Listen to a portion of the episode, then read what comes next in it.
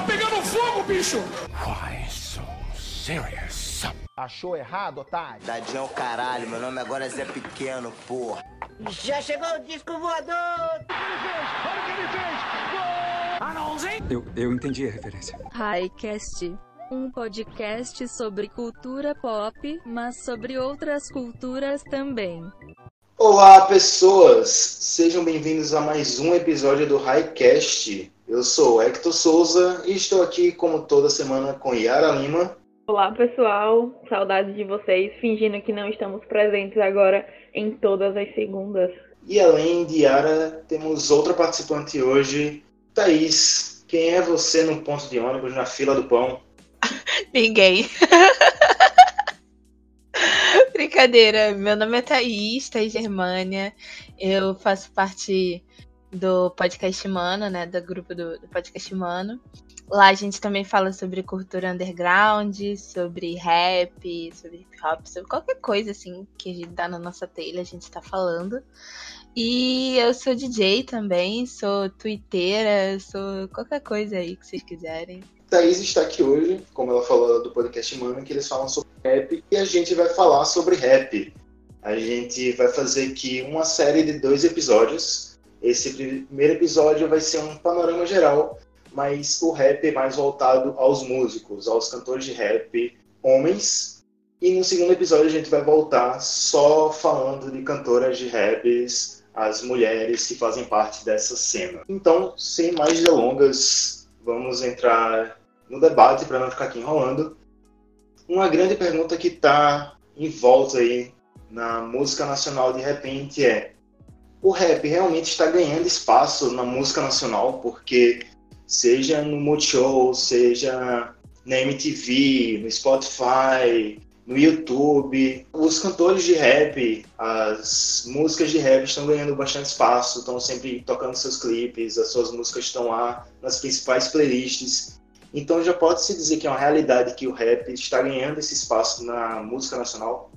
Eu vejo que é, o rap nacional tem ainda uma, uma grande trajetória para caminhar, né?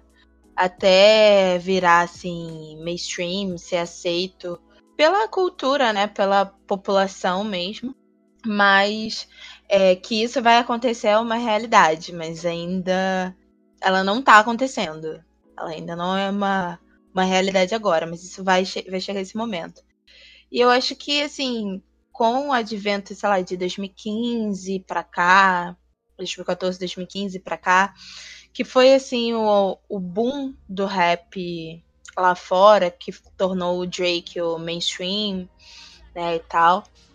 É o lance que, tipo, tá fazendo as coisas acontecerem, né? Que fez o, o olhar da, da população e voltar pro rap e falar assim, olha, legal isso aqui. Vamos ver o que tá acontecendo nesse nicho, né? E vamos partir para outros caras também, abriu visibilidade, né, para outros artistas. Mas no rap nacional eu acho que vai levar ainda um pouquinho mais tempo. Um papo de dois, três anos engata de vez, sabe? Eu acho que eu consigo enxergar dois pontos de vista, dois pontos de vista nessa questão do de parecer que o rap deu um, teve um boom maior do que de fato está tendo. Que é o fato da gente, é, a gente eu falo, tipo, é, enquanto universitários que começam a fazer essas pesquisas mais sobre negritude, falar um pouco mais sobre isso, a gente começa a, a, entrar um pouco mais nesse assunto e aí acaba se debatendo um pouco mais com esse tipo de música que fala mais sobre essas questões que a gente está debatendo, que a gente, conforme a gente vai se racializando, esse tipo de música acaba sendo o que, o que realmente fala que a gente com a gente, né? Tipo, a gente tá aqui falando sobre um caso de racismo, e aí, tipo, talvez um rock, sei lá, as bandas brasileiras de rock atualmente me decepcionaram bastante, e aí nessa questão de falar sobre o que de fato acontece. E aí o rap ganha espaço nisso por dar voz a isso. Então acho que parece ser maior do que, do que é, porque a gente está nesse meio dessa, dessa questão do, das pesquisas que a gente faz, do meio que a gente está inserido. E o outro ponto de vista é isso que eu falei sobre o, o rock. Assim, do meu, do meu ponto de vista, que cresci ouvindo esse gênero musical, rock sempre foi predominante para mim. É, e aí ouvindo músicas de, de cantores dos anos 70 e 80 que falavam sobre uma realidade que até bate com a realidade de hoje do Brasil, mas e cantores atuais do mesmo gênero que não fazem esse recorte, que não falam sobre essas coisas. Então, eu entrei nesse meio do rap por causa dessa questão é, de encontrar músicas que falassem o que estava de fato acontecendo, que eu conseguia enxergar o, o país de fato nisso, sabe? Então, talvez essa, essa, esse fato da gente se inserir nesse meio faz parecer que deu uma explodida, quando na verdade é só a bolha que a gente está inserido que faz parecer que aquilo é maior do que é. Porque quando você vai olhar é, valores dos shows desse, desses cantores brasileiros, não é um show tão caro. Se o show não é, tipo, não, não é aquele valor que você esperaria pagar, o que você pagaria em um show de um cantor mais ou menos do mesmo hype, sabe? Só que fora da sua bolha. Eu não sei se vocês estão conseguindo entender que de fato eu tô falando, mas quando a gente sai da bolha e aí vê, por exemplo, o valor do ingresso, que quanto mais acessível o ingresso é, mais barato ele é, a gente sabe que menos hype tem aquele cantor, né? Infelizmente é isso. Quando você vê um show muito barato, é porque a pessoa ainda não chegou naquele, naquela fase, sabe? Tipo, aquele nome mesmo. Quando tá aquele nome, é porque o ingresso já tá muito caro, menos acessível. E aí eu acho que quando eu olho os preços dos ingressos desses, desses cantores que a gente vai discorrer ao longo desse episódio, eu consigo perceber que não é tão hype assim quanto a gente acha que é. É só tipo a bolha que a gente tá mesmo. É, qualquer assunto que vai discutir é importante ver que no âmbito da bolha, em vários episódios do Request a gente sempre acaba se atentando a isso para não ficar preso achando que algo é muito maior do que realmente é. E é muito fácil, por exemplo, você em algumas festas, por exemplo, a gente aqui eu e a área do Nordeste. A gente vai em muita festa e tá tocando sertanejo, brega, essas coisas, e ainda tem uma limitação grande às pessoas que aderem ao rap. Eu acho que isso em todas as regiões do Brasil, mas o rap se concentra mais na periferia, aquelas pessoas que escutam, que vão a fundo mesmo procurar os artistas que estão fazendo o som e vão além daqueles que estão nas principais playlists do Spotify. Você falou um ponto do lance do Nordeste, eu escuto muito isso dos meus amigos nordestinos falarem, poxa, aqui não tem uma cena tão fortalecida assim, tipo, não tem pouco evento, essa parada. A maioria das coisas aqui é sertanejo, forró. É a mesma fala sempre. É, a gente só vê, por exemplo, um dos cantores de rap que é mais reconhecido hoje em dia, que tá mais no hype, é o Jonga. E ele só veio fazer show aqui, se eu não me engano, foi final do ano passado, né, Yara? Foi janeiro desse ano. Aí tem o FASC, que é um dos maiores festivais de música daqui, quem sabe o maior. Ano passado trouxeram Ricon, e esse ano não tem ninguém do rap na programação, entende? Então a gente tá sempre nessa carência mesmo de atrações, não só regionais como, como nacionais mesmo. Aqui a gente teve o BK também, ele veio com a turnê Gigantes, acho que se eu não estiver enganada foi em abril. É, ou foi fevereiro? Não, foi fevereiro. Acho que foi fevereiro, que era na, na mesma época do carnaval. Aí veio o BK com, a, com gigantes, mas, tipo, é, já foi bem menos. O lugar já não foi tão cheio igual o show do Jonga, já não, foi, não teve aquele hype todo. O BK não é tão conhecido aqui quanto o, John, o Jonga é. Então, vieram os dois, né, que acho que, assim, no meu ponto de vista, são os dois maiores nomes, assim, do rap nacional atualmente, dessa nova geração, vieram pra cá, mas, tipo, não tem aquele hype todo de, de lotar, de, de fazer com casa, é, show em Casa Grande. O Jonga vai voltar pra cá agora em novembro, por, acaso, por coincidência, no mesmo dia do festival que o Hector falou agora, vai ser show do Jonga aqui, dia 16 de novembro, e, tipo, talvez esse seja um tanto maior, porque é, o Djonga já veio uma vez, já, já nesse meio tempo ele lançou mais um álbum, né, que foi o Ladrão, e aí pode ser que esse show encha ainda mais.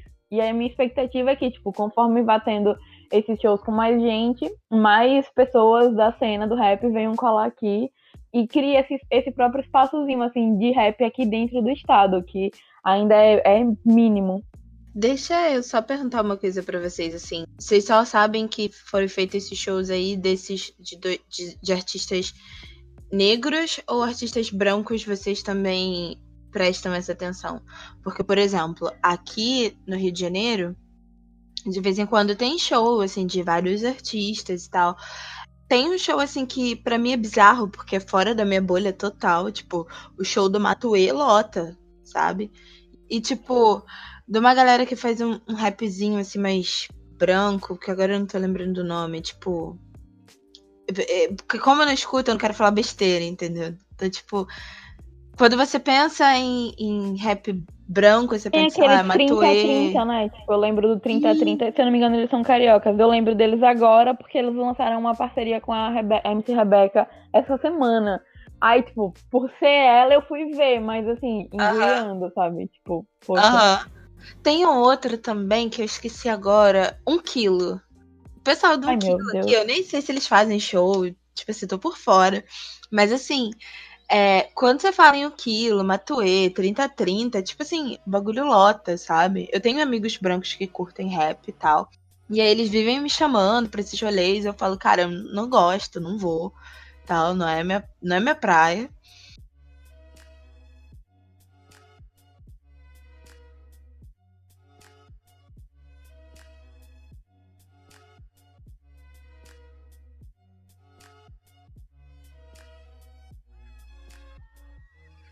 Não, é que eu, eu particularmente nunca percebi, porque, a como eu falei, a cena do rap aqui em, em Sergipe, no geral, não é uma cena muito grande. Então, a ponto de você notar, não, não costuma vir é, rappers de fora mesmo pra cá. Mas eu acho que eu não, não lembro agora de nenhum rapper branco que tenha vindo pra cá. Que, se veio, assim, eu, eu passou batido, eu nem prestei atenção. Mas de tanto que eu não liguei, provavelmente. Mas eu acho que não veio, não, ninguém. Eu também acho que não veio, pelo menos assim, não que eu lembro de cabeça. E todos esses artistas que vocês citaram, eu fui olhar aqui as playlists das mais tocadas de rap que tem no Spotify. É. E aí tem é, 3030, 1 quilo, tem aquela 44K, Nossa Tem. senhora. hip hop, o que tá muito hype hoje, Vitão. Então são assim, são esses rap Nossa, eu achei que Vitão e Matu era a mesma pessoa quando eu vi imagens. Meu Deus. Não, assim, pra mim, o Vitão cantava música igual é o Thiago York. Eu nem sabia que ele cantava Eu nem rap. sabia que era rap. Quando eu vi a imagem, eu, ué, mas aí não é o Matuê? Aí eu fui lá direito. Não, pô, são duas pessoas. Eu- Eu cansei de, tipo, quando eu escuto música no Spotify, que aí tem aquelas playlists, o- os daily mix que eles fazem, aí eles botam uns artistas que você não conhece, mas é com base no que tu escuta, e eles botam pra ver se você escuta. Tipo, eu cansei de colocar naquele bagulhozinho negativo pra dizer que eu não quero o som do Matuê no meu Spotify, pelo amor de Deus. Sabe, eu não aguento, eu tô. Acho que vou fazer, abrir um ofício, assim, Spotify, pelo amor de Deus. Não me recomenda Matuê, eu não aguento ouvir a voz desse homem. Tem condições, velho. Ah, essa semana eu bloqueei. Eu bloqueei a Ana Brisa. Até postei isso no meu Twitter. Ai, porque, meu Deus. pô, Cara, eu não, não escuto, não, não, não rola, não é Não dá, velho. Fica ainda mais revoltante, né, quando você vê que essa galera é que, que faz esse som deles aí falando do que é, a gente teria mais propriedade pra falar, eles têm mais aval, eles nem vivem a essa porra, eles têm aval pra falar sobre isso e tem view. O meu lance com a Ana Brisa é que ela é uma mina de periferia e tal. Mas o meu lance com ela é que ela, tipo, ela é muito desonesta, tá ligado? Tipo, se vocês quiserem cortar isso na edição, pode cortar, assim, sabe? É, porque eu vou soltar o verbo agora. Tipo, pra mim ela é muito desonesta, tá ligado? Ela chegou e, e- mandou, tipo, falou que todo preço já tava pago e que ela sofria mais do que garotas negras. Sendo que, tipo assim, cara, você é só favelada, tipo, baixa a bola, tá ligado? Tipo, fora da favela tu vai continuar sendo uma garota branca, entendeu? E tu até dentro da favela, né? Tipo, ela, ela tem que ter esse- essa questão de que, ok, você vai ser preterida em relação a outras garotas brancas, garotas do asfalto, mas ali dentro do meio você ainda tem privilégio dentro da- dos seus problemas. Tipo, ok, Sim, você não tá total. no topo, mas ainda tem privilégio ali dentro. Total, tipo assim, é- eu duvido muito que, tipo assim, dentro do colégio público que ela estudava, dentro do, do colégio, assim, dentro da periferia, né? Ela não era considerada uma das garotas mais bonitas da sala, enquanto as garotas pretas não eram, sabe? Tipo, essas. São essas questões. E aí, tipo, você olha pra isso e fala assim, ah, eu, só porque eu sou favelada eu sofro tão quanto. Meu, baixa a bola, porque não é bem assim que funciona, sabe? E isso foi que me matou nela, assim. Eu não sei se o trabalho dela é bom. Eu ouvi uma vez o trabalho dela, que foi aquele Que foi essa, essa música que deu um auê todo, que ela falou que todo preço estava pago, na cruz, que preto e branco era igual e tal. Eu acho que é aquela favela, né? Não dela, não sei. Não lembro se é a favela ou se é que ela fez pra, o, no perfil da Pineapple, que é passarinho, alguma coisa assim. Isso, da perfil da Pineapple. E aí eu ouvi eu fiquei assim, caraca, garota, tem um flow maneiro, mas ela só tá falando merda. Tipo assim, só falou merda, sabe? Mas ela, assim, querendo ou não, vai uma parada que eu sempre critico muito, assim, a gente tem um problema muito grande de fazer um barulho enorme para criticar coisas que a gente não gosta e fazer muito pouco barulho pra gente exaltar artistas que a gente gosta. Então, assim, eu, dentro do meu meio, o que, que eu posso fazer para aumentar a visibilidade de um artista que eu gosto? Eu vou indicar essas músicas aos meus amigos, eu vou ficar falando o dia inteiro desse cara no meu Twitter, eu vou botar a música dele em todas as minhas playlists, é, agora, como DJ, eu boto as músicas do cara na minha festa. Então, tipo assim, eu vou dando um jeito de infiltrar aquilo, sabe? E ainda assim tá falando. Agora, por exemplo, você chega e fala: Ah, o que você acha de fulano que você não gosta? Por exemplo, eu não sou fã da Cardi B.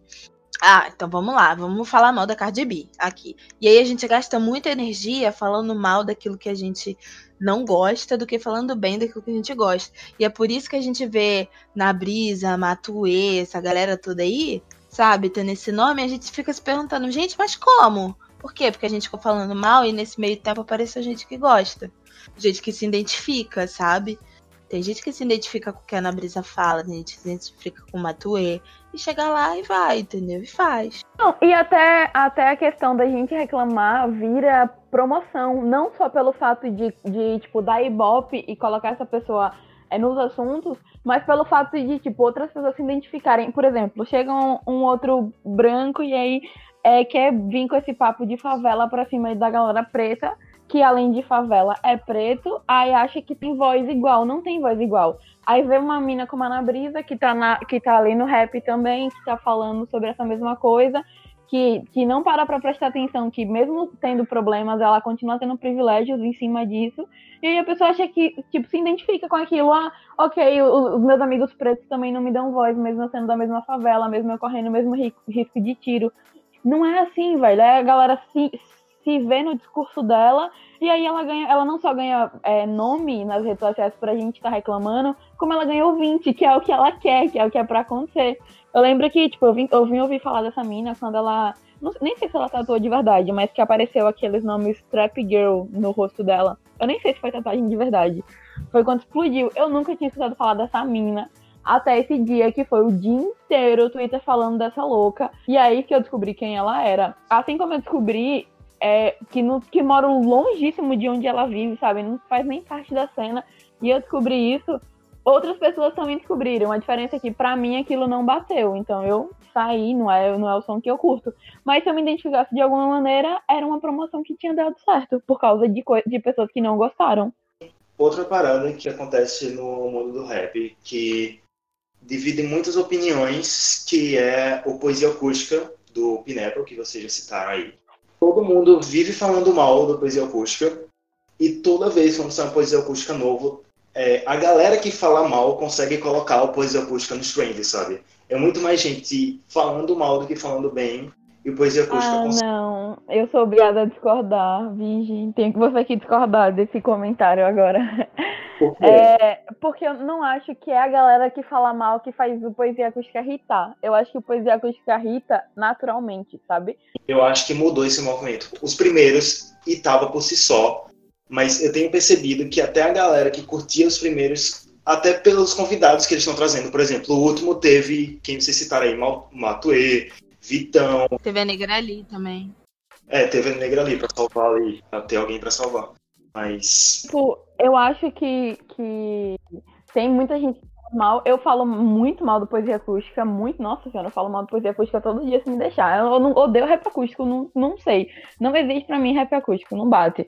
E o poesia acústica pior ainda. Mas eu acho que, tipo, a, a mesma galera que se amarra naquelas love song, tá ligado? Curte o som do poesia acústica por isso, porque é, embora tenha é, aquele tem, tem é, músicas que focam mais na realidade do país, mais né, nessa questão de protesto mesmo, O Poesia Acústica ele vem com aquela batida mais suave, fala aquelas coisas mais tipo, que serve de cantada pra você chegar ali no moreno, na morena, sabe, tudo suave. Eu acho que, para mim, o Poesia Acústica, ele irrita por isso, Ele chegou no nível, quase tudo que sai da Pineapple, na verdade, chegou no nível em que eles não precisam nem do hate mais pra se autopromover, sabe? Foi da Pineapple, e aí já tem, já tem voz, o Poesia Acústica cresce nisso. Na galera deles chegarem fazendo esse sonzinho chato deles aí, cantando essas musiquinhas é, que, que para mim eu escuto o Leal do Jonga, eu escuto alguma do Baco nessa mesma pegada e funciona muito melhor, mas depois a acústica vem nessa vibe, sabe? De contar essas coisas mais suave, como se fosse. É, que nem os clipes deles, né? Que é sempre numa mesa, é, de, como se fosse uma mesa de bar, uma coisa mais informal, mais suave. Para mim é um saco, mas eu acho que, no meu ponto de vista, irrita por isso. Por parecer uma coisa mais despretensiosa e aí falar de umas coisas mais suaves que a galera quer só relaxar mesmo e, e usar para chegar nos arroba. É, assim, eu eu já tive muito preconceito, sabe, com poesia acústica e tal. Mas hoje em dia eu já não tenho tanto, porque eu já cheguei no ponto da minha vida ver traficante ouvindo Capricorniana. E o, o traficante amarradão, tá ligado? Eu já vi! Meu Deus, eu já vi isso saindo aqui do meu bairro mesmo. Tipo, tava passando por uma rua e aí o cara que, que já é, é, um tanto quanto famoso aqui, ele tava ouvindo Capricorniano. E, tipo, na mesma hora ele, ele fez um comentário, assim, sobre mandar essa música pra Morena. Ele, ah, nem sei que signo ela é, mas deve ser isso aqui, porque ela é igual, igual essa letra. Mas... Eu fiquei pensando assim, tipo, poxa, bandidos também amam, não é mesmo? Então, Exato. tipo, qual é o problema, né? Assim, eu já tive muito preconceito, de fato, com, assim, muito parecido com o que você tá falando e tal, tipo, de não gostar. Mas aí, sei lá, eu acho que com o tempo a gente muda muitas coisas e eu já entendi que a pegada dos caras é essa mesmo, de fazer essa parada. Só que ficou chato porque fica parecendo que é tipo Velozes e Furiosos, tá ligado? Tipo, sai número 6, 7, 8, sei lá. Mas é aquela galera que agrada aquele nicho. Tem gente que gosta de ouvir. Assim, rap, rap, não é. Pra mim não é. Mas tem gente que gosta dessa pegada e a gente vai fazer o quê, né? Pra mim, o único rap. É, o único rap acústico é, da poesia acústica que foi boa foi Capricorniana e ali parou. Sabe? É a 3, né? É, a 3. O ápice deles. Foi o... É, foi o ápice. Dali em diante, assim, pode jogar fora, que pra mim não presta. Até, até a 3 eu também, tipo, a 1 eu gosto, a 3 eu acho, eu acho até mais bacaninha, mas só pa para ali. O máximo que eu suporto ainda é ouvir a 3. Então, assim, eu, eu não vejo problema para quem curte, né? É, mas eu não, não defendo, não. Pra mim, já deu, já. Pode gravar outra coisa. Mas, assim, é, outra coisa também que é muito importante, a Pineapple é uma plataforma de uma visibilidade muito grande para artistas novos. Né? Tem muito artista, assim, que está começando, principalmente na cena aqui, que vê na Pineapple uma possibilidade de poder vingar, né? O Jonga tinha perfil lá, velho. A primeira vez que eu ouvi Olho de Tigre foi lá no, no perfil da Pineapple. Eu conheço lá, se eu não me engano, o BK também não tenho certeza agora, porque quando eu ouvi o BK pela primeira vez, ele já tinha o Ruínas e Castelos. Aí eu comecei a ouvir pelo Ruínas e Castelos. Mas o Jonga, quando eu fui ouvir mesmo o Jonga, foi Olho de Tigre e foi pela Pineapple. É, tipo, a Pineapple é uma. É, é uma plataforma muito boa, assim, nesse sentido, sabe? Mas. É... Pra mim, assim, como não é o meu, meu gênero favorito, não é o meu. Não é o que eu gosto de ouvir, eu deixo pra lá, sabe? Até porque hoje, assim, eu já já tô ouvindo muitas coisas, tô ouvindo muita coisa old school, então muita coisa do que tá no hype hoje eu não escuto, não tenho a menor noção. E eu escuto muita coisa também underground, sabe? Tipo, a galera que tá fazendo som, tá postando no Twitter, eu tô lá ouvindo. Ah, sim. Eu conheci o Black desse jeito, perfeito. Nossa, conheci por, quando ele ia lançar o Acho que é, é, é, é, temporais são temporários, se eu não me engano, o nome do, Isso. do app dele. Eu conheci por causa do Twitter também. Eu ficava, ele tava sempre postando e alguém deu RT. Alguém que eu sigo deu RT, eu fui procurar e quando o som dele saiu, eu já seguia. E eu curti muito, ele fez uma parceria com o Jonga também. Que aí Isso, vi- ele tem Luto Parte 1. Foi. Eu conheci, eu conheci ele nessa época que ele fez esse, esse Luto Parte 1 com o Jonga, sabe? Isso, o som dele eu gostei bastante e foi desse jeito, assim, conhecendo de uma maneira, tipo, entre aspas, informal. É, então, tipo, eu não. Por exemplo, se você falar hoje um artista que é revelação, eu não sei, cara. Eu escuto as paradas que tá lá no Twitter, tipo, da galera que eu sigo no Twitter, e eu vou tocando nas festas, eu vou curtindo, assim, sabe? O que eu curto, eu vou ouvindo. E a parada é, tipo, muito antiga também. Eu tenho ouvido muito rap dos anos 90, do final dos anos 80 também. Tenho ouvido muito. Mais nacional mesmo. Não, tipo, de fora, tipo, West Coast, sabe? Tupac, Notorious Big, Snoop Dogg. Tenho ouvido muitas paradas da Little Kim também. É, Busta Rhymes. Tenho ouvido essa galera assim muito das antigas. Nossa, Busta Rhymes é muito. É início de, de som pra mim. Eu lembro, eu lembro de ter escutado é, na época que era um. Que o mais famosinho assim era de, eram clipes, né? Saíam uns clipes, os DVDzinhos de clipes, e aí tinha do Busta Rhymes, tinha som do shampoo, assim, caramba, fiquei bem nostálgica agora. É, eu acho legal- escuto muito. Você falou aí desses, desses do, mais dos anos no- 90, e achei legal que, tipo, você citou aí alguns que é, são citados nas, nas rimas desses raps, dos, desses rappers do cenário, do cenário atual brasileiro. Tipo, o Notorious Big, ele tá em rima do Baco, se eu não me engano. É, ou é, ou é, é, não, é do Baco mesmo. O, o Tupac é falado no, umas duas vezes em letras do Ladrão, do Jonga. Então é legal que tipo, você vai indo nesse som mais antigo e aí acaba entendendo melhor as referências dos sons brasileiros atuais mesmo. É, tipo, eu tenho um, um, um ditado, um ditado não, um conselho, né, que eu peguei do PC Siqueira, que é antigo, assim, vídeo dele muito antigo, que ele falava, tipo, no vídeo, alguém pedia pra ele conselho de inspiração pra ser ilustrador e tal, e ele falava assim, cara, se você gosta de um artista, procura ver os artistas que esse artista gosta, e aí tenta beber da mesma fonte que esses caras e vai tentar criar o seu, sabe? Que você vai criar outra coisa diferente, mas a partir do mesmo ponto, sabe? Então, por exemplo, quando um artista que eu gosto é, hoje, atual, fala que gosta de um artista das antigas, eu vou lá e escuto, sabe? Vou ver qual é do cara, né? Pra, pra poder desenvolver o meu, pra poder saber outras coisas também, para poder ter uma outra reflexão sobre aquilo. Eu tenho muito medo da narrativa única e eu gosto de criar novas narrativas, então eu só vou, só vou indo. Escuto muita parada que ninguém. Hoje mesmo, antes de vir para casa, eu tava ouvindo Janet Jackson.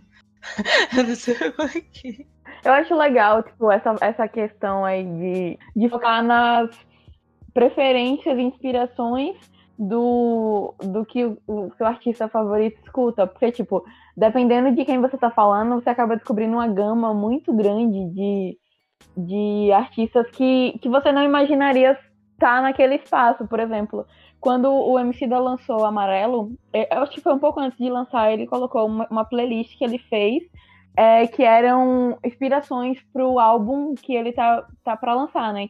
É, enfim, ele lançou uma playlist é, que aí tinha samba, tinha pop, e eu fiquei, meu Deus, da onde? Sabe? Quando saiu amarelo, que aí tinha o sample do Backyard, caramba, fez muito sentido isso aqui agora. Porque tinha Belchior, eu fiquei, vai dessa mistura aqui, eu não sei como que, o, que, que vai sair desse som da Emicida, se o cara se inspirou nesse tipo de coisa, que não tinha nada a ver com o que eu estava acostumada de, a ouvir dele. E aí saiu amarelo com aquela mistura é, do MC, da, da, da Pablo com a Majur, né? Majur o nome. E aí um tempo do, Bel, do Belchior no meio, aquela mistura muito boa. Eu achei tão massa que eu, tipo, eu ouvia amarelo e eu ouvia a playlist. E aí eu comecei a ouvir outros artistas que eu não ouvia tanto, mesmo sendo já conceituados, tipo o próprio Belchior, porque eu fiquei muito no hype do que, que ele estava produzindo. É, eu fiquei, fiquei interessado e tipo, achei legal esse comentário que você fez agora. É, eu tenho. É, é muito legal isso. Só pra finalizar, assim. é, quando a gente vai fazer essas pesquisas também de tipo ouvir o que os nossos artistas curtem ouvir, a gente descobre muita coisa. Por exemplo, esses dias eu tava até brincando com uma amiga que a gente ouviu uma música assim da Erika Badu. Eu esqueci o nome da música agora. E de repente, tipo, o cara falou uma frase e eu falei assim, amiga, para. Eu já ouvi essa frase em outro lugar. E eu fiquei pensando, pensando, pensando, pensando, pensando, até que eu me liguei que eu tinha ouvido essa frase na música é, Love Rap do The Carters. Que, tipo, era uma frase que o cara falava no feat com a Erika Badu. E depois ele falava isso na música. O Jay-Z falava a mesma frase. Tipo, ele fazia meio que um sample na, na rima dele com a, com a Beyoncé, sabe? E eu fiquei assim, caraca. E aí a gente vai descobrindo muita coisa, cara. É muito, é muito legal você fazer essa, esse mergulho pelo que os artistas curtem. O MC da bebeu do Beckyo, o amarelo, é, com... tem o álbum Ladrão do Jonga. Ele faz uma versão do, da música Moleque Atrevido, que é de Jorge Aragão, que é do samba. Uhum. No álbum do Baco, é to, basicamente todo dedicado pro blues, que tem até uma música de, que tem o nome do Baby King.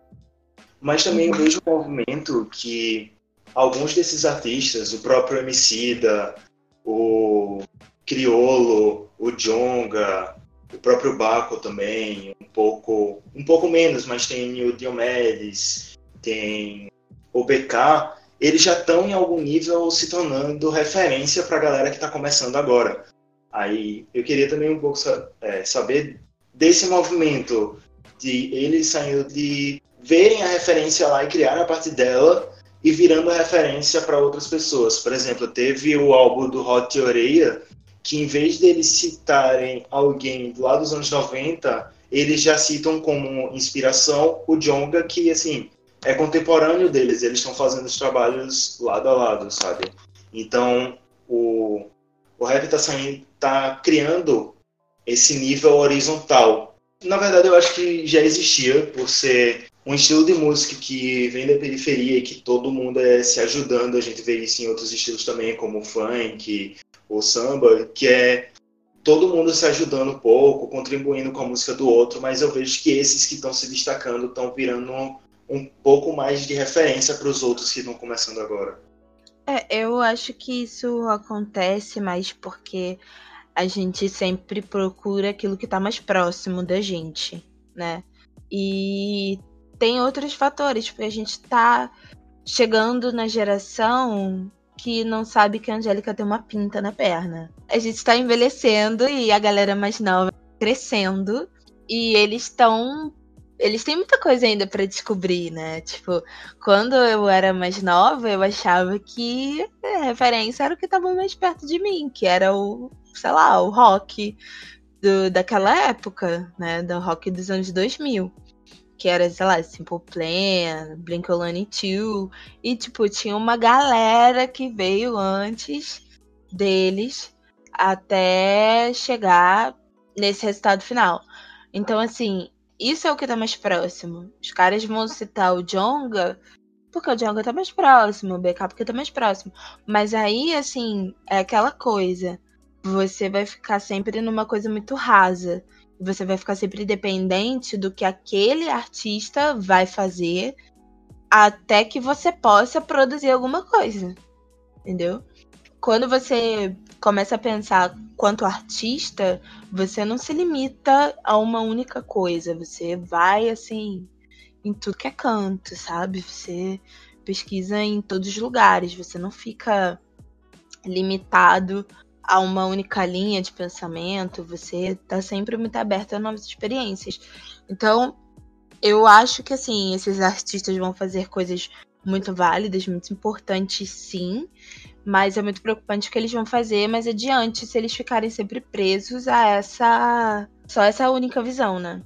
Acho que, tipo, tem uma coisa importante que, que acaba, a galera acaba esquecendo, que é, é tem gente, a galera tá envelhecendo é, e, e, as pessoas estão tão, tão chegando nessa cena que para eles é completamente novo as referências antigas, por exemplo. Sabe época aí que eu fui crescendo, o nome, grandes nomes da, da minha época, assim, né, que eu cresci, era Racionais, Sabotagem, MV Bill, eram os, Facção Central, eram os nomes que é, para mim o rap era isso, tá ligado? É, foi, fui crescida nesse meio. Agora, na época, eu ainda não era a pessoa que curtia rap como eu escuto hoje. Para mim, o som que guiava mesmo, é, para mim, era o, o rock.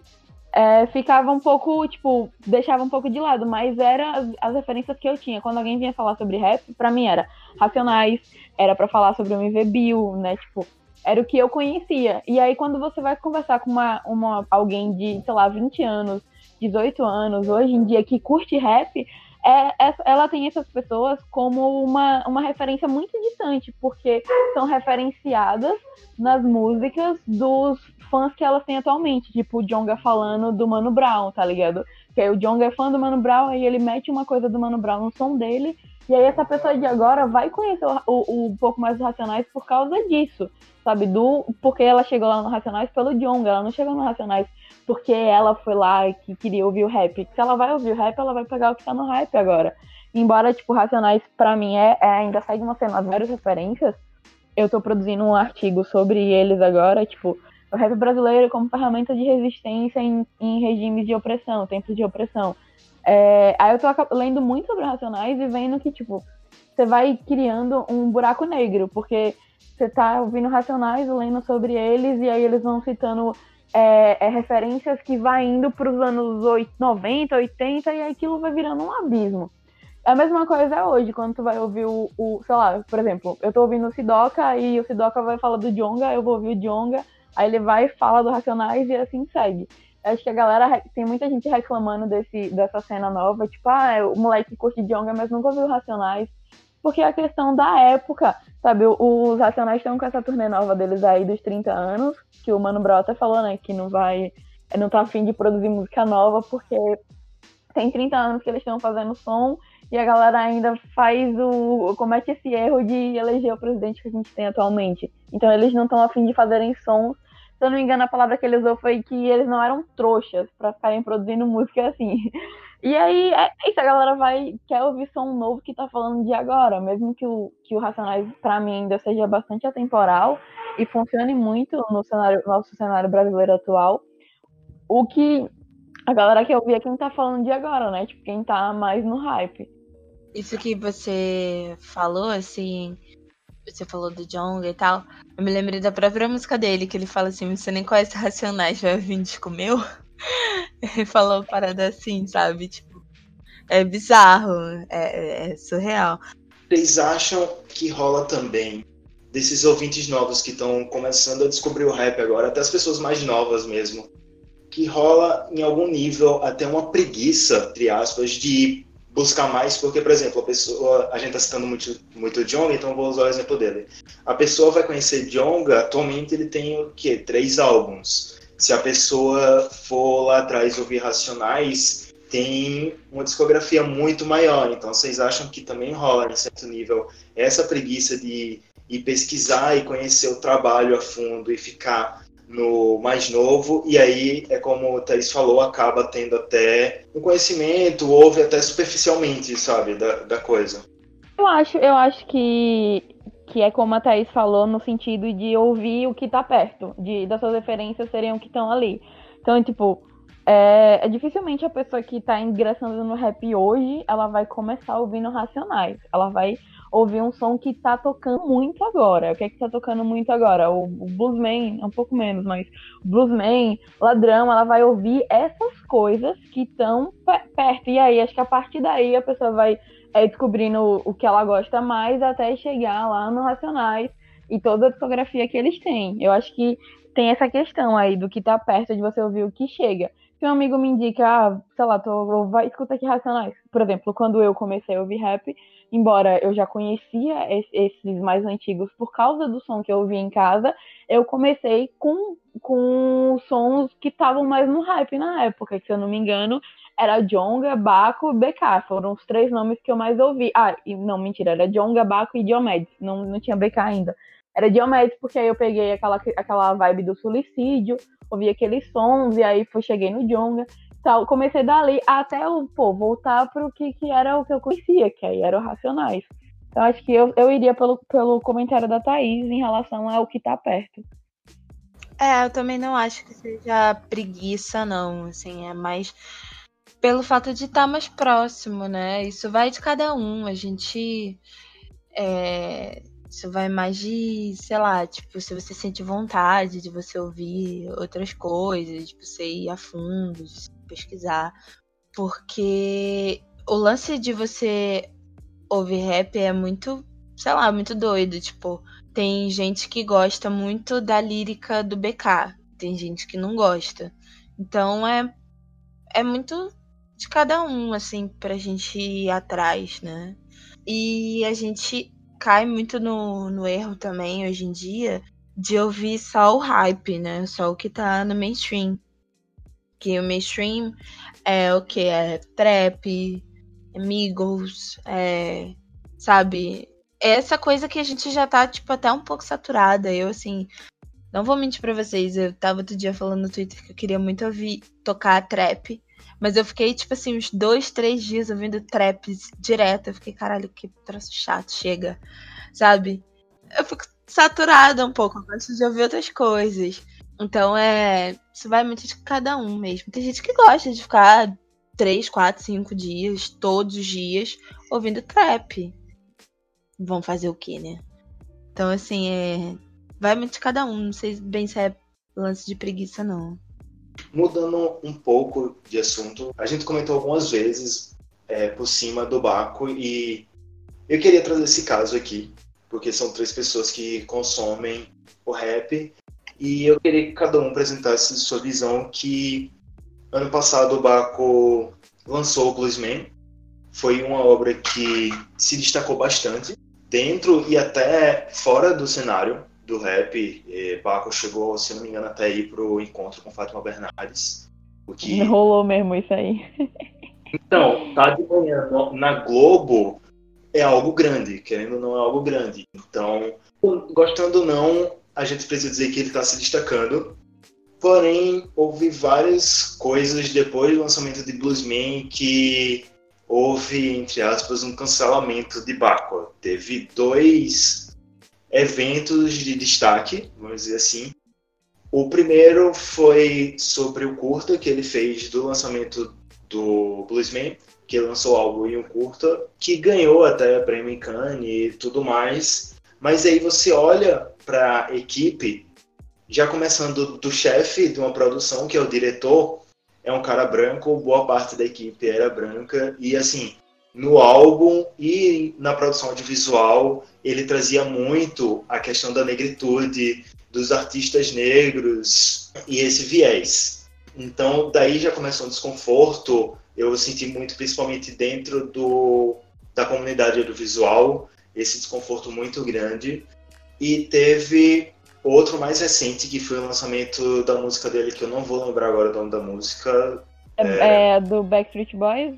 É, pronto, gerou um fuzuê muito grande também, e todo mundo ficou chocado com essa rima de Baco, oh meu Deus, porque ele tá falando esse tipo de coisa, vamos cancelar.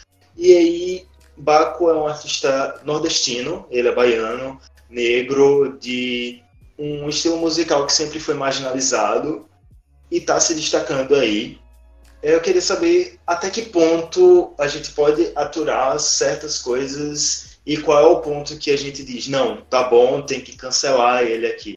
Cara, então, assim, o Baco sobre esse lance da música, é, ele sempre foi muito profano, né? Então, tipo, o cara falou que ia bater em Jesus e tá de boa, sabe?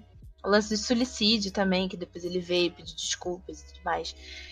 Tanto que nas rimas eu fico um pouco incomodada, né? Eu fiquei bem incomodada com essa rima dele, tanto que eu nem ouvi essa música, nem me deu trabalho de ouvir. Até porque eu já tô muito saturada do que foi Bluesman para mim. Bluesman foi lindo, maravilhoso nas duas primeiras semanas. Passou muito rápido. É, passou muito rápido. O que eu acho, tipo, assim, só pra é, né, não, não esquecer esse comentário, em comparação ao Esu, que é o meu álbum do Baco, eu acho que o Bluesman, tipo, ele chegou, explodiu, né? Todo mundo ouviu, todo mundo falou. E ele apagou assim na mesma velocidade, enquanto que o Esu ele ainda, o Esu ainda é falado, ainda é debatido. Eu escuto muito mais o Esu do que o, o Bluesman, e o Bluesman saiu, tipo, e, é, tava mais no hype, né? Foi bem depois. Então, eu acho que é, é, a questão do, do Bluesman vai ter a ver com o assunto do cancelamento. Então, tipo, deixa Thaís completar que eu, que eu volto para essa fala.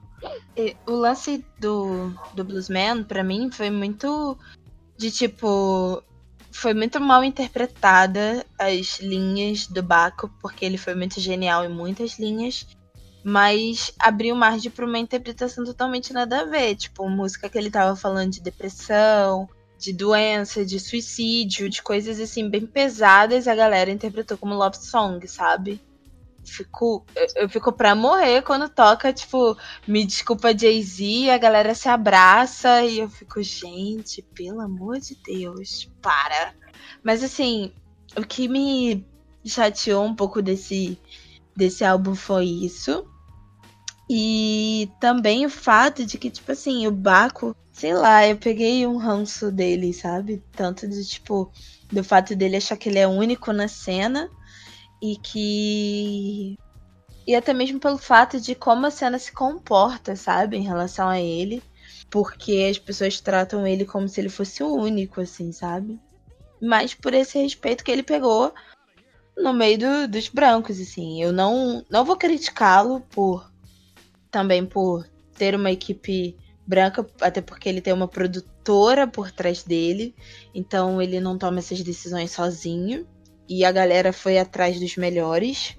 Então, tipo, é, não vou querer dizer também que calhou de ser porque existem pessoas brancas assim, mas assim, existem pessoas negras que fazem um trabalho tão bom quanto ou até melhor, mas ele não toma essa decisão sozinho, sabe? Então, tudo que ele fez teve alguém por trás que assinou e ele falou: "Ah, tá bom", né? Ele abaixou a cabeça porque ele é um artista e a produtora tá usando o nome dele, né? Sabe que o nome dele vai dar dinheiro. Então isso eu não vou entrar tanto nesse assunto. Não sei até que ponto ele pode ser o artista que vai chegar e vai bater o pé, como foi Beyoncé, como é Jay-Z, chegar e falar assim: ah, eu vou querer trabalhar só com artistas negros. Foi a, o caso da Beyoncé na Vogue, que ela teve só artistas negros trabalhando com ela, primeiro fotógrafo negro, da capa da Vogue, foi com ela. Então, assim, não sei até que ponto ele pode chegar e falar, meter essa bronca, né? Quando você é um artista que, querendo ou não, você não é abraçado pela massa, né? Acho que aí entra a questão da bolha, né? Que a gente falou, tipo, de parecer que a pessoa tem um, um hype e um poder que é só ali naquele espaço que a gente tá de fato vendo. Isso. E aí acho legal essa questão de você falar, de comparar com a questão da Beyoncé, porque a gente viu, o Baco lançou é, Blumen, e aí foi falado e ganhou prêmio pelo curta e tal. Mas no final das contas, ele não é dono da produtora, ele ainda não tem aquele. Tipo, eu acho é, é problemático ele, o diretor ser branco, eu acho problemático que ele tenha falado o tempo todo de uma questão e que na frente das câmeras tenha usado atores negros e que por trás, né, toda a produção é, é cheia de gente branca, eu acho bem problemático. Mas eu acho que tem que, tem que ver até que ponto é ele quem tem poder para fazer isso, para decidir isso, sabe? E acho que, tipo, o Baco, ele é um, um artista, uma pessoa, assim, um tanto quanto cínica. Vocês veem que ele não é de falar, ele não fala, saber sobre, ele não, não tá nem aí, ele não vai dar a opinião dele, ele não vai fazer comentários, é, do nada ele vai diz no, no Instagram que vai ficar off, e aí a equipe dele que tá postando, e aí você nunca sabe se, se é ele quem usa o Instagram dele de fato, se é a equipe, se ele tá a par das coisas, se ele não tá.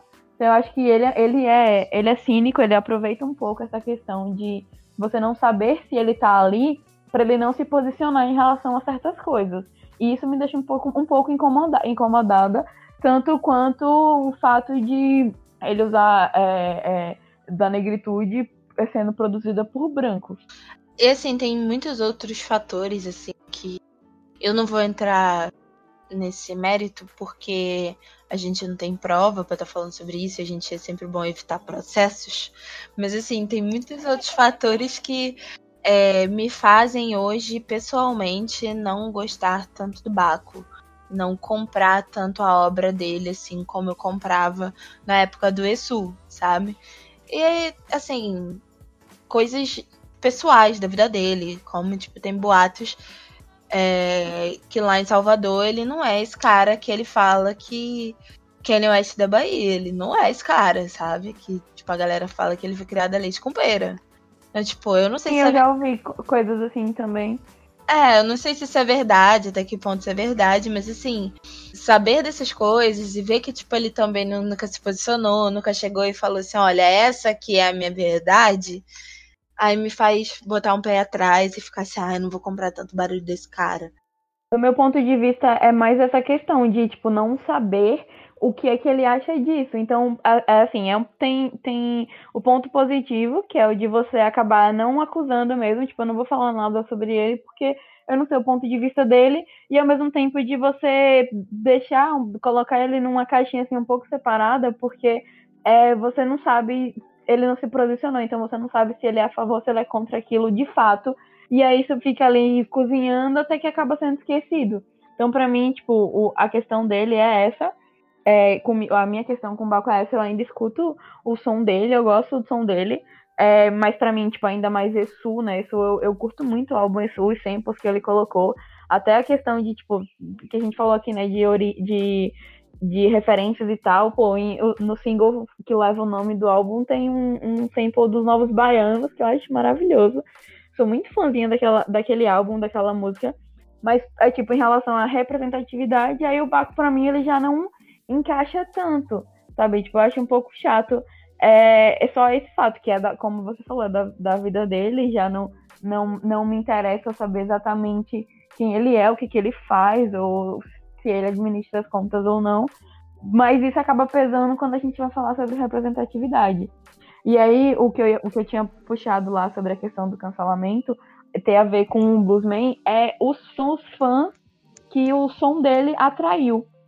Sabe? Porque, Sim. tipo, quando você escuta o Esu e você escuta o Bluesman, eles são extremamente diferentes, sabe? Extremamente diferentes, seja tanto pelos temas abordados, quanto pelas batidas mesmo. As referências que ele usa são muito diferentes. E aí isso trouxe, o, o Bluesman trouxe um- uma, um- um- uma quantidade de fãs que não estão dentro do cenário do rap. E aí que eles não, para eles, certas coisas não encaixam tão bem. Tipo, quando eu vi o, o, a, a rima em Backstreet Boys, eu achei bem feia, mas eu não fiquei assustada ou surpresa, porque eu conheci o Baco em Suicídio, que ele fala muito, coisas muito piores, né? Como você falou, ele se desculpou. Mas aí, tipo, eu não fiquei, meu Deus, tô chocada. E aí, essa galera que chegou nele através do, do Bluesman, que pra eles tudo no Bluesman é love song, tudo é love song, sem, tipo, se importar realmente de fato com o que ele tá falando, escutam ele falando, tipo, um tanto quanto mal da Beyoncé, e aí fica incomodado com isso porque eles não estão acostumados com essa questão. Então, pra mim, o, a maior parte dessa, dessa, dessa vibe cancelar o Baco tem mais a ver com os fãs novos que Bluesman adquiriu do que com as questões que, que ele de fato se envolve. É, dá pra sentir que ele foi modelando o som dele pra ficar mais atraente para um público geralzão.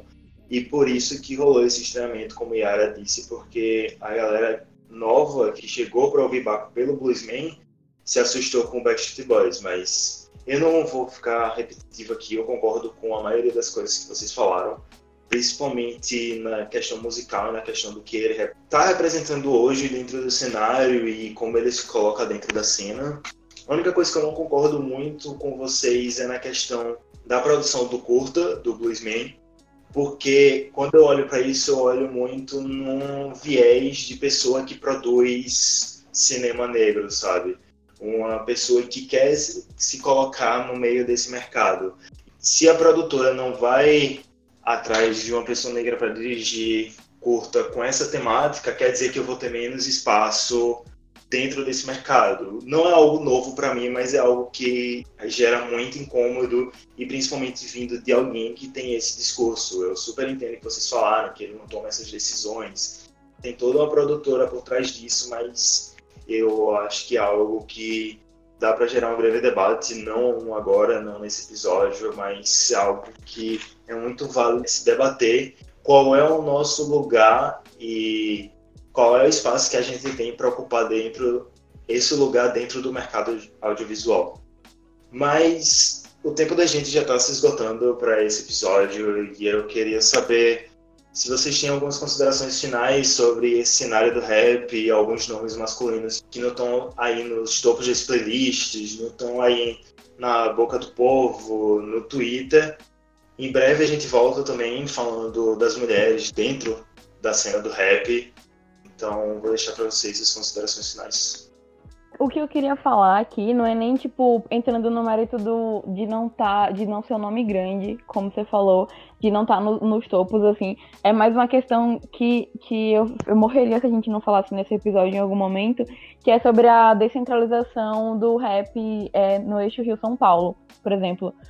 Porque tipo é, tem a questão do Nordeste, né? Que tem o Baco, tem o Mads, que o nosso álbum do Mads, que é o Comunista Rico, eu acho maravilhoso. Inclusive, eu acho melhor que o Bluesman, né, do ano passado. Eu preferia que o Comunista Rico tivesse ganhado. É, mas eu acho que tem uns sons muito bons no Nordeste que estão crescendo. Né, o Baco, querendo ou não, acaba levando esse, o nome do Nordeste pro meio e aí acaba dando atenção para outros sons. Mas tem a questão da cena mineira do rap, que eu tenho, é o que eu mais tenho escutado atualmente. É muito por causa do Jonga também, mas é que aí acabou entrando no meio do. Tipo, saiu o álbum do Hot Oreia há pouco tempo, que eu curti muito. Eu já tinha ouvido Hot Oreia em um som do, do Jonga. Se não me engano, é, é do álbum Menino que Queria Ser Deus. Tem um, se eu não me engano, tem parceiro com Hot Oreia. E aí, nessa vibe, eu conheci o Sidoca, que é mais trap, né? Menos rap, é mais trap. Mas do que, que ele lançou o álbum, tem no Spotify dele também, o Levitate, que eu gosto pra caramba é dessa questão do, tipo, é, é, de Minas. Aí tem o FBC, que tá para lançar álbum, eu acompanho ele no Twitter, e aí tem som dele para sair é, por esse ano ainda, se eu não me engano. Então, tipo, eu acho que só queria, né, que a gente se falasse um pouquinho das, da, das visões de vocês sobre essa questão de sair um pouco do eixo Rio-São Paulo e aí entrar um pouco mais nesse mérito de outros estados, como a cena mineira que vem crescendo, como a cena no Nordeste, como é que vocês veem isso? Cara, então, é...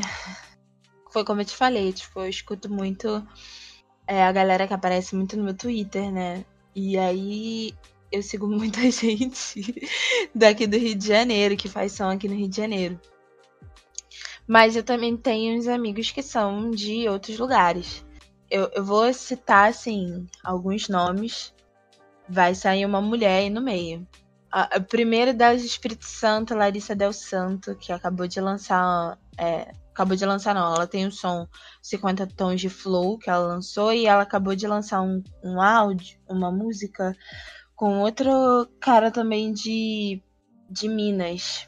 Mas fora do daqui do Sudeste, que eu conheço de Salvador, Faustino Beats, Luiz Lins, Ian Cloud, cara. Ian Cloud vai lançar música amanhã, sabe? Então, tipo, corre pro Instagram dele que ele vai lançar a música amanhã, que tô louca pra ouvir já. A música se chama Olha Lá, produção da original Nick, Kaique, Kaique Bradas. Mas ele é de São Paulo. Ele é de São Paulo. Mas gravou a música com ela, que é do Espírito Santo, entendeu? Larissa Del Santo. Então, assim, eu escuto muita galera que, que que o pessoal não tá ouvindo, sabe? Que tá ali no Twitter, acabei de lançar som, vou ouvir, ver se é bom, e já sai pra indicar. Escutem esses quatro aí que foram mencionados que eu falei. Fora do eixo Rio São Paulo, acho que a maior cena, acho não, tenho certeza que a maior cena que tá vindo com força aí é a mineira. É, Yara comentou o Nordeste, eu acho que pra gente ser um podcast nordestino, a gente deveria até fazer, talvez saia aí, um só com essa cena do rap nordestino, porque também tem muita gente boa fazendo fazendo som aí e galera que não tá aí nas playlists do Spotify, essas que todo mundo ouve. E nosso debate termina aqui por enquanto. Aliás, é, na, vou pegar o gancho da finalização do Hector para dar só um recadinho, assim, que é tipo, é, a galera que, que, que ficou até o final, né, que ouviu a gente aqui, uma dica que eu dou para vocês que querem conhecer mais sobre o som é sair um pouco do, do streaming, tá ligado? saiam um pouquinho da vibe Spotify e, e, procurem um pouco mais os artistas que vocês gostam nas redes sociais deles, sabe? Tipo, eu conheci o Black pelo Twitter, eu conheci mais do FBC, pelo, mesmo tendo o gancho do John, eu conheci mais pelo Twitter também. Então, tipo, é, se vocês ficarem esperando só que o Spotify indique o som, que é, chegue lá, que, que, que fique no alto, assim, para que vocês escutem, vocês vão acabar dando sempre streaming pra galera que já tem nome, tá ligado? E tem muita gente surgindo que precisa é que, que a galera escute mesmo. Então, tipo, a minha dica seria essa. Deem uma, uma garimpada maior, assim, nas coisas que vocês curtem. É, pel, pelas redes sociais deles, tá ligado? Tipo, sei lá, se você escuta Ebony, Dá uma procurada em quem é a Gabs, por exemplo. Se você tá ouvindo o, o Jonga, vai ver quem é FBC, tá ligado? Tipo, dá uma procuradinha maior. Não espera que o Spotify te, te indique, não fica assim, gamadinho no algoritmo, porque aí, no final das contas, você vai estar tá consumindo sempre o mesmo tipo de som quando tem uma galera bem massa, no mesmo estilo, produzindo coisas completamente diferentes. E ver o feat também que esses artistas grandes estão fazendo, porque, por exemplo, o álbum de Jonga mesmo tem participação de muita gente menor na cena, vamos dizer assim, que se você for procurar, tem sons solos deles que são muito tá, bons. De exemplo mesmo, no, no Menino que Queria Ser Deus, ele fez feat com o Sidoca e com o Hot Oreia, e agora os dois têm álbuns, tem um nomezinho já, tá ligado? Estão fazendo feat com, com artistas maiores também, e tipo, e saíram lá naquele álbum dele só uma parceria assim despretensiosa tá ligado? Então, tipo, quando vocês escutam um som que curtam, aí vão lá ver, ah, quem é esse cara? Tipo, o Dognal, que, que tá no, no Ladrão do Djonga, eu fui dar um, uma escutada assim, eu, putz, gostei do som desse bicho, tá ligado? Deem uma... vão mais além, assim, não fiquem na superfície.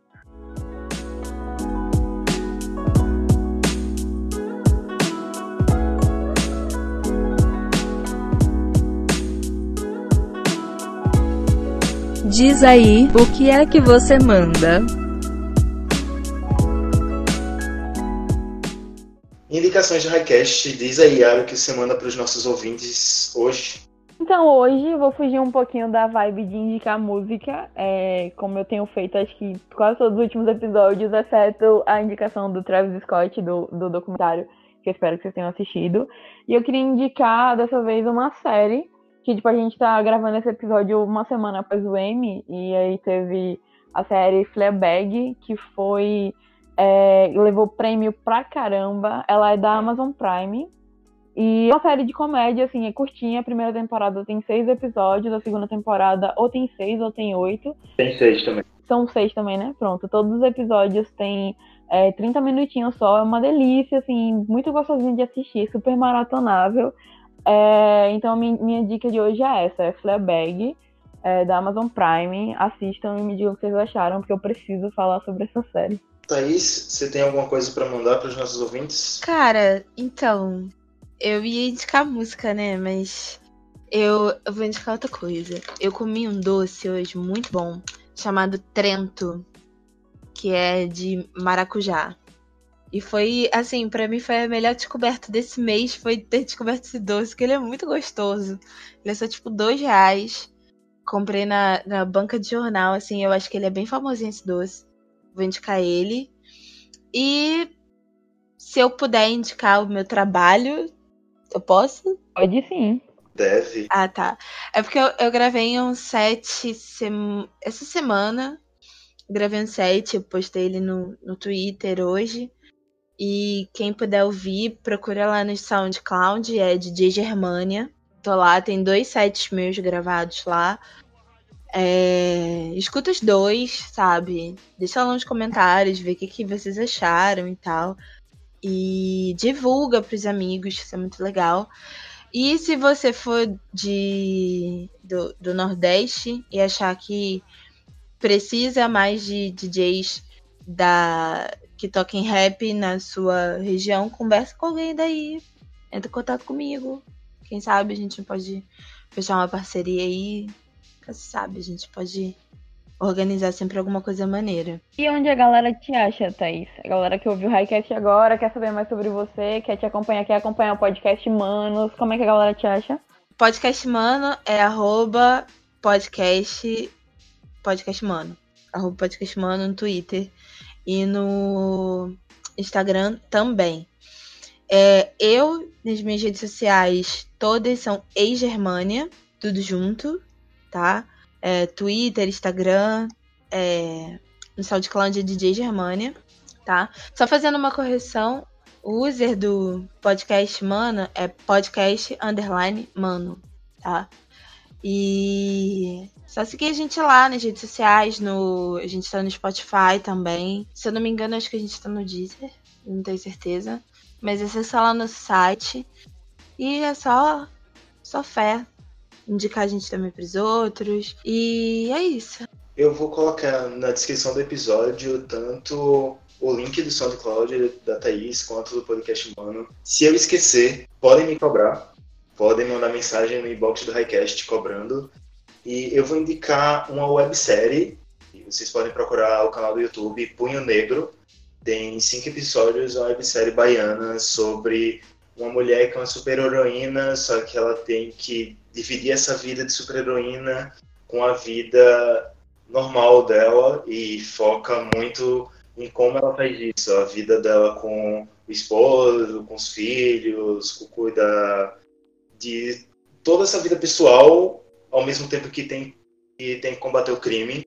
Tem cinco episódios só, todos, o mais longo acho que tem 10 minutos, você mata rapidinho.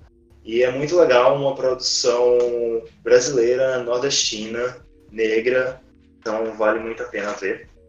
E é isso aí, muito obrigado a você que ouviu. Espero que vocês tenham gostado. Thaís já deixou aí os arrobas dela, mas eu quero agradecer. Obrigada a vocês pelo convite. A gente está com um projeto de voltar com as gravações, né? a gente está fazendo mais de uma forma bem recreativa, bem mais leve, porque ficou bem pesado. A gente tem até um último episódio que os meninos gravaram e eles falaram mais sobre isso, ficou. Acho que deu para entender, né? Tipo, é, como estava sendo a, a, realidade pra gente. Mas eu fico muito feliz que vocês é, tenham feito esse convite. Convidem os outros meninos também, o Paulo, o Thiago Leves, tem o Lucas também, o Lucas da de Natal. Vocês vão adorar conversar com ele, ele é muito gente boa. Pode convidar a galera toda, que eles vão receber vocês assim com o maior carinho, sabe? Com o maior amor. Eles são muito são muito fodas eles. Só tenho a agradecer pelo, por ter conhecido o pessoal do podcast Mano, de verdade. E agradecer vocês também por me convidarem. Fico muito feliz. Verdade. Galera, obrigado por terem ouvido até aqui. É, foi um prazer enorme gravar esse episódio, porque é, o rap é um dos gêneros que eu mais escuto atualmente. Tipo, qualquer, acho que qualquer assunto que, que vierem falar comigo gera muito debate, exceto se for Jota Quest. Mas quando o assunto é rap, assim, gera muito mais. Eu fiquei muito feliz é, quando a gente pensou nessa pauta. Quando eu dei a ideia pro da gente dividir entre o, o, a cena masculina e a cena das minas, assim, é, eu fiquei ainda mais empolgada, porque aí eu poderia falar um pouco mais, e vocês sabem que eu gosto muito de falar. Então, obrigado por terem ouvido. E nos vemos na próxima semana. E continue dando feedback de vocês, o que vocês acharam, o que, é que vocês gostaram do episódio. E coloquem nos comentários as dicas que vocês tem para dar, tipo, vocês que curtem rap e, e, e, gostam de alguém que não falamos aqui, coloca nos comentários, divulga aí o somzinho dos seus amigos também, usa os comentários do Highcast para isso. E é isso, valeu, galera. É isso aí, galera. Se você gostou do episódio, como a já disse, comenta, compartilha, indica para todo mundo, para os amigos, para a família, para os inimigos. Se você gostou tanto assim, você tem boas condições financeiras, ajuda a gente a melhorar cada vez mais, contribuindo com o nosso financiamento coletivo. A partir de um real você já ajuda o Highcast no padrim.com.br barra Highcast ou no picpay.me barra Highcast. Segue a gente também nas nossas redes sociais, arroba Highcast com dois T's, tanto no Twitter como no Instagram. A gente vai ficando por aqui e até semana que vem. Valeu!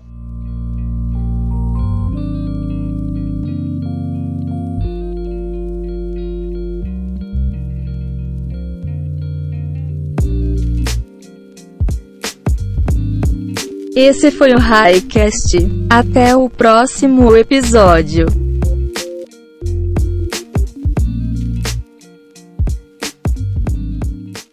Velho, rendeu muito, nossa senhora. Eu achei que nem ia ter tanta coisa para falar. Esse podcast foi produzido e editado por Hector Souza.